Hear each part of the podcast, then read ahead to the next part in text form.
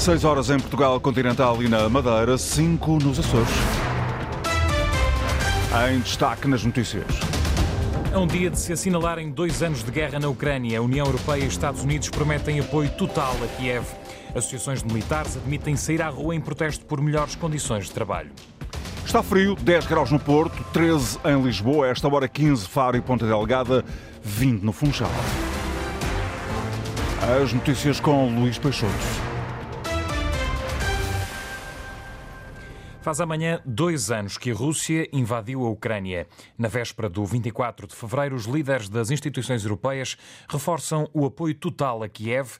Numa declaração conjunta, garantem que não vão desistir de responsabilizar o presidente russo e reafirmam o apoio militar à Ucrânia. Amanhã, a Presidente da Comissão Europeia, Ursula von der Leyen, vai estar em Kiev, como nos conta a partir de Bruxelas a correspondente da Antena 1, Andrea Neves. Por motivos de segurança, não foi divulgado o programa, mas está confirmado que a Presidente da Comissão Europeia vai estar amanhã em Kiev para marcar os dois anos da invasão russa.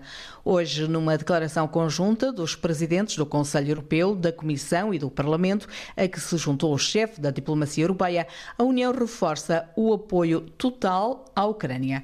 O comunicado realça que se atinge um trágico aniversário e que nunca serão esquecidos o choque inicial, e o horror do que se passou em Borodianka, Bucha e Mariupol.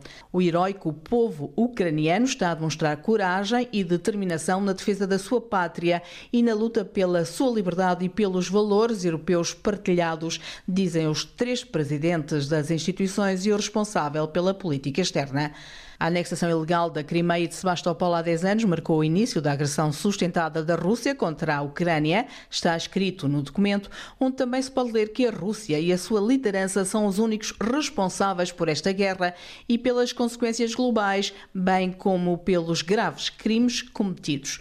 Por isso, a União Europeia mantém-se determinada a responsabilizar Putin e o Kremlin pelo crime de agressão. No comunicado recorda-se que a União Europeia decidiu abrir negociações de adesão com a Ucrânia e termina Hoje, as nossas bandeiras estarão hasteadas lado a lado como símbolo da nossa solidariedade, compromisso e determinação. Joe Biden, presidente norte-americano, já veio reforçar o apoio público a Kiev. Na sessão plenária dedicada à Ucrânia, em Nova Iorque, nas Nações Unidas, a ministra da Defesa de Portugal, Helena Carreiras, prometeu que eh, Lisboa vai continuar o apoio intransigente à Ucrânia. Portugal tem sido inequívoco sobre onde se posiciona, lado a lado com a Ucrânia, na defesa das regras, princípios e valores que devem guiar-nos a todos. Somos parte da esmagadora maioria desta Assembleia Geral, que votou a favor seis resoluções condenando a invasão e apelando ao fim da agressão russa. Continuaremos a apoiar as bravas forças ucranianas no seu legítimo direito à autodefesa contra uma agressão ilegal. Hoje, o presidente ucraniano eh, voltou a pedir com urgência apoio militar ao Ocidente. A enviada especial da RTP à Ucrânia, Cândida Pinto, retrata um cenário muito difícil no terreno de combate. A situação está mais difícil, está mais dura do ponto de vista militar, eh, ou seja, em toda a zona leste, nós andamos, percorremos vastas áreas da Zona Leste uh, e, portanto, uh, uh, há um racionamento de munições e, portanto, as forças de defesa da Ucrânia estão fundamentalmente a tentar aguentar posições e a pedirem desesperadamente que sejam enviadas mais munições, mas também armas de mísseis de larga escala para poderem atingir as baterias russas que estão mais longe da infantaria da frente de combate.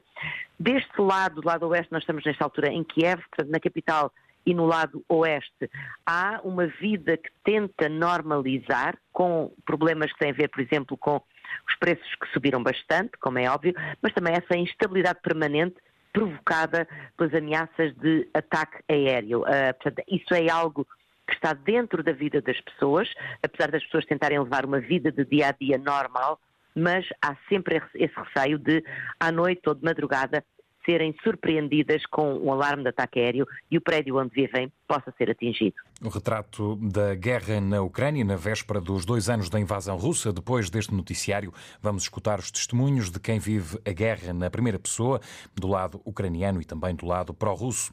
A balança no campo de batalha inclina-se para o lado do Kremlin, é o que diz o professor da Escola de Direito da Universidade Nova de Lisboa, Felipe Paté Duarte, que explica que na frente leste as tropas russas impedem a progressão da Ucrânia, numa altura em que diminui o apoio militar a Kiev.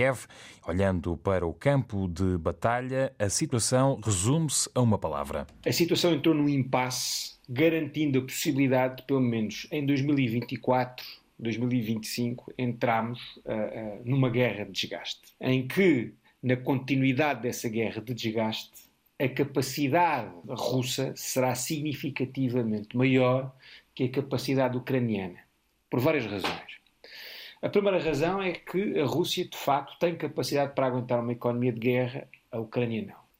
A segunda questão aqui que nós devemos ter em conta é, é que uh, a fadiga uh, da guerra e do apoio ocidental à Ucrânia se está a começar a sentir.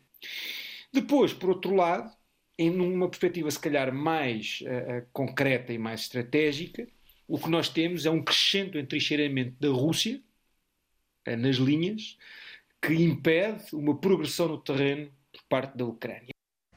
Felipe eh, Paté eh, Duarte é entrevistado pelo jornalista Sérgio Infante. O descontentamento nas Forças Armadas está a levar as associações dos militares a admitir sair à rua.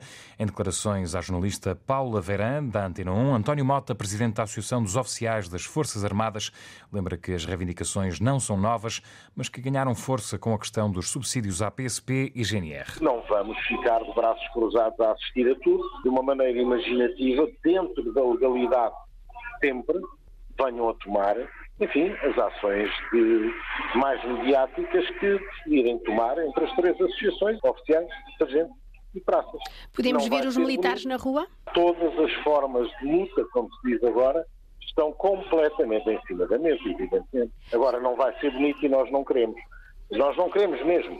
Portanto, está, eu diria, está na mão do poder político eh, ver se quer o último bastião, que é mesmo assim, o último bastião da soberania nacional na rua e estamos muito maltratados. No dia em que nós sairmos à rua, enfim, é o, é o limite dos limites. Agora, o alerta muito forte, não é aviso nem ameaça, o alerta muito forte está dado. António Mota recusa falar em ameaça. Na mesma linha, os sargentos, pela voz do presidente da Associação, António Lima Coelho, pedem respeito e dizem estar prontos para sair à rua em último recurso. Seria desejável que a tanto não tivéssemos que chegar, mas se para tanto e por surdez dos responsáveis políticos essa situação tiver que se colocar, será no estrito cumprimento daquilo que a lei e a legislação prevê. Os militares têm o direito a manifestar-se dentro daquilo que a legislação e a Constituição determinam. Quando aqui há uns anos denunciámos que estava constituída uma comissão liquidatária das Forças Armadas, estamos hoje a viver as consequências do seu trabalho. E será bom que os chefes militares também percebam que importa estar com os homens. O grito de alerta do descontentamento estende-se também aos eh, sargentos, como aqui ouvimos, que recomendam que as chefias estejam ao lado dos militares. André Ventura recusa ilegalidades na sondagem, que dá um bom resultado ao Chega e que está na mira da ERC. Em causa, uma sondagem em que a Intercampos fez a recolha da informação, mas a análise dos dados ficou a cargo da Paraná Pesquisas, uma empresa brasileira que não está credenciada em Portugal. Vocês publicam essas notícias que vêm da SIC e da TVI e do Correio da Manhã. Também não podem. E não publicam notícias que vêm do Financial Times e do New York Times. Também não podem. Era o que faltava, quer dizer. Agora nós não podemos publicar uma notícia que vem de fora. Vamos lá ser, vamos lá pensar um bocadinho sobre isto. A ERC fará o que entender, abrir os inquéritos que quiser e vai investigar o que quiser. Agora, o que eu acho estranho é que pela primeira vez o país está preocupado que o Chega está empatado com os outros. Se o Chega estivesse em 17 lugar, ninguém se preocupava. Como está empatado, ai, vamos abrir um inquérito.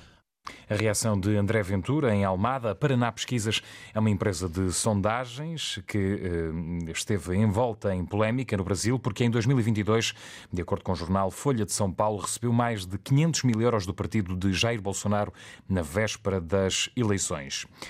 Vota contra o racismo, é este o mote da manifestação nacional antirracista que amanhã sai às ruas em oito cidades do país. Na véspera do arranque oficial da campanha das legislativas, mais de 60 organizações juntaram-se para marcar posição contra os discursos de ódio que têm aumentado e também apelar a um voto consciente, Joana Carvalho Reis. Pedem ações concretas para combater o racismo em Portugal e exigem que os partidos políticos assumam um compromisso. Isto é um momento crucial para fazer muito mais do que cercas sanitárias ou, ou linhas vermelhas, fazerem com que Portugal seja um, um país plural e um país que inclui. José Rui Rosário é ativista da Quilombo, a plataforma de intervenção antirracista. Lembra que os discursos de ódio estão a aumentar em todo o mundo. Em Portugal, por exemplo, no início do mês, houve uma manifestação anti-Islão organizada pela extrema-direita. Por isso, mais de 60 organizações juntaram-se e este sábado, véspera do arranque oficial da campanha para as legislativas, saem à rua sem ligações a partidos. É uma posição política, sem dúvida, mas não é uma posição partidária. José Rui Rosário considera que o assunto está fora da agenda política há muito tempo. Principalmente dos partidos que pertencem ao tal arco da governação, existe uma total inoperância em relação às políticas antirracistas. E por isso, defende o ativista da Quilombo, é preciso votar contra o racismo. Era importante que neste ciclo eleitoral as pessoas que não se coadunam com ideias racistas, xenófobas e fascistas tomem uma posição. Para já são oito as cidades que se juntam à manifestação. Eu acredito que outras localidades também marcarão a sua presença ou farão algo que, de uma forma simbólica, também mostrem que também elas votam contra o racismo e a xenofobia. Lisboa, Porto, Coimbra, Braga, Guimarães, Viseu, Porto Alegre e Faro são para já as cidades que recebem este protesto amanhã à tarde. Luís Peixoto com as notícias na Antena 1, simultâneo RDP Internacional, Antena 1 Madeira e Antena 1 Açores, em permanência na internet notícias.rtp.pt.